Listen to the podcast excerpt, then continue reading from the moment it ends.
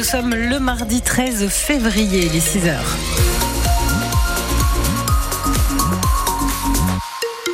La tendance météo aujourd'hui, de la grisaille, de l'humidité, de la douceur sur la Bretagne. On y reviendra en détail après le journal de Justine Sauvage. Les propriétaires du cirque William Zavata condamnés hier à Vannes à six mois de prison avec sursis. Une peine prononcée en leur absence pour mauvais traitement sur animaux. En juillet 2019, ils avaient été surpris en possession de trois lions qui ne sortaient jamais de leur cage, Frédéric Collat. 15 mètres carrés, soit le tiers d'une remorque de camion et rien d'autre. Rien pour se cacher, rien pour se percher, pour faire ses griffes, pas d'installation extérieure pour se détendre. Ces trois lions, deux mâles et une femelle, a priori, car ils n'étaient pas répertoriés au fichier des animaux non domestiques, étaient enfermés le plus clair de leur temps. C'est ce qu'affirme l'association One Voice, qui l'a constaté par deux fois en 2019, le 14 juillet à Douarnenez et le 20 juillet à Arzon et à porter plainte. Muriel Arnal est la présidente de la branche France de One Voice. En 2019, le cirque promenait des lions dans un camion avec les haut-parleurs hurlant pour attirer le chaland et c'est illégal, ça s'appelle une parade. Ensuite, les lions retournaient dans le camion, enfermés, sans jamais en sortir, sans même être présentés lors du spectacle. Là aussi, c'est illégal. Donc aujourd'hui, ce que nous demandons, c'est que les cirques respectent la loi. Les deux exploitants, une mère et son fils, une famille connue du monde circassien, n'ont été localisés qu'en 2020 à Damgan et entendus par les gendarmes.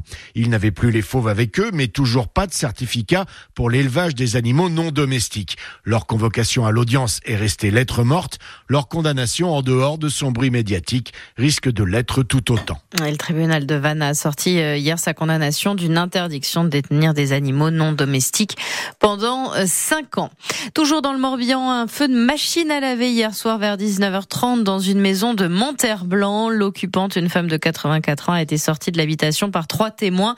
Selon euh, les pompiers, trois personnes sur quatre ont été intoxiquées par les fumées et transportées à l'hôpital de Vannes. Emmanuel Macron va recevoir les syndicats agricoles à l'Élysée. Réunion prévue pour la première fois euh, avec le chef de l'État depuis que la profession se mobilise. Euh, il doit d'abord recevoir demain la Confédération paysanne et la coordination rurale, puis la FNSEA et les jeunes agriculteurs la semaine prochaine, avant donc le début du salon de l'agriculture.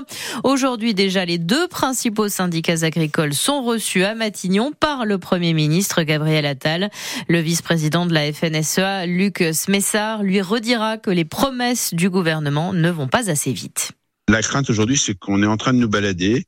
Euh, on voit bien que finalement, on repartirait vite comme avant, c'est-à-dire que le président de la République a annoncé qu'on allait remettre du bon sens. Par exemple, il avait proposé de passer de 14 réglementations sur la haie euh, à passer à une seule réglementation. Où on en est? Point d'interrogation.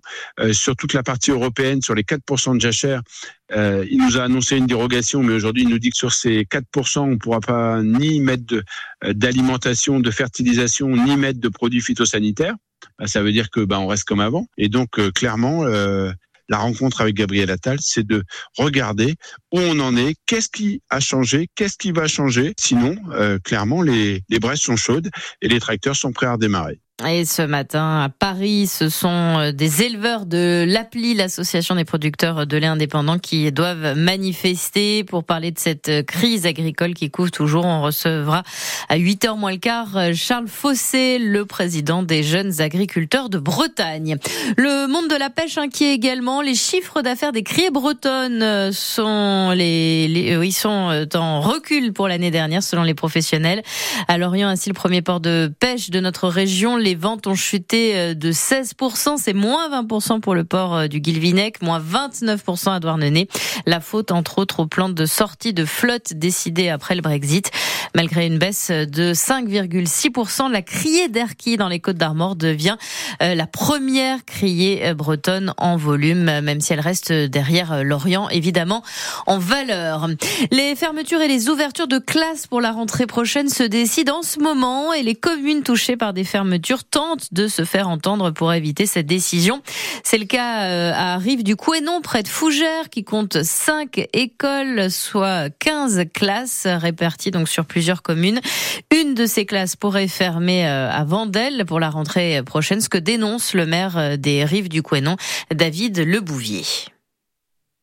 On a été assez surpris avec des effectifs euh, plutôt stables, voire à la hausse. On soutient le mouvement des parents d'élèves, les directrices également. Nous avons écrit à l'inspection académique, monsieur le maire de la Chapelle Saint-Aubert également, pour dire qu'il nous faut maintenir cette 15e classe, étudier le transfert effectivement d'un pôle sur l'autre, probablement Vendel vers la Chapelle Saint-Aubert, mais de maintenir cette 15e classe absolument. Nous sommes donc un RPI sur cinq écoles, cinq bourgs différents. C'est une volonté des élus de préserver l'école dans chaque commune. C'est très important, tout comme nos commerces. Donc nous y mettons beaucoup de temps, beaucoup d'énergie et de moyens pour maintenir euh, ces écoles. Et c'est jeudi que le Conseil départemental de l'éducation nationale euh, est réuni par l'inspecteur pour euh, confirmer ou non ces fermetures et ouvertures de classes. Il y aurait 84 fermetures envisagées pour 50 ouvertures environ en Ille-et-Vilaine. Victime de son succès, le leasing social est déjà suspendu pour 2024. Il s'agit de la possibilité de louer à moins de 100 euros euh, par mois une voiture électrique citadine, 150 euros pour les voitures familiales, tout ça pour les revenus modestes. L'État est contraint de suspendre ce dispositif jusqu'à l'an prochain après avoir reçu plus de 50 000 commandes validées. Le bonus écologique pour l'achat de véhicules électriques passe lui, comme annoncé, de 5 000 à 4 000 euros pour les ménages les plus riches. L'aide peut en revanche toujours aller jusqu'à 7 000 euros pour les plus modestes. Un nouveau lieu pour déguster de bons produits bretons à Rennes. Un Braise Café est inauguré jeudi au rez-de-chaussée de l'hôtel Mama Shelter, place d'Hélice. Braise Café, c'est une chaîne de restaurants crêperies qui euh, met à l'honneur donc la cuisine durable et locale. Une entreprise créée par Bertrand Larcher qui a ouvert son tout premier Braise Café dans les années 90, pas du tout en Bretagne, mais à Tokyo, au Japon, avant donc de développer son entreprise en France et notamment en Bretagne. On a ouvert euh, d'autres enseignes à Cancale, euh, qui est pour moi un lieu magnifique, authentique. Euh, Saint-Malo, ma ville de cœur, où j'ai toujours voulu habiter. Et donc aujourd'hui, j'ai créé donc mon bureau, mon école aussi, donc atelier de la crêpe sur le port de Saint-Malo, et d'autres enseignes installées à Paris, à Lyon, à Bordeaux, et très prochainement ouverture à Rennes. Je trouve qu'on a une belle région qui résonne partout en France et voire à l'international. En tout cas, c'est le cas au Japon depuis depuis 27 ans. On est vraiment une région authentique. Avec moi dans mon métier des produits de la mer, des produits de la terre. On a aussi des paysans qui font un travail exceptionnel dans notre région. Donc euh, je dirais qu'on a, on a tout pour être, pour être heureux, euh, pour bien manger, puisque le bien manger, ça fait partie aussi de, voilà, de, en tout cas moi, de ce qui me motive au quotidien. On est vraiment une région qui pour moi a un bel avenir. Le portrait de Bertrand Larcher du Braise Café est à retrouver sur francebleu.fr ce matin également dans l'écho d'ici tout à l'heure à 7h15. Avant de passer à la météo, sachez euh, qu'après le barrage de la Rance entre Saint-Malo et Dinard, la voie lente de la D168 est fermée jusqu'à nouvel ordre. Cela fait suite à un glissement de terrain intervenu fin janvier. Un bloc de pierre de plusieurs mètres cubes menace de tomber. La solution envisagée est donc de le faire tomber plutôt que d'attendre sa chute. Les travaux débutent débute demain. Prudence donc si vous circulez dans ce secteur.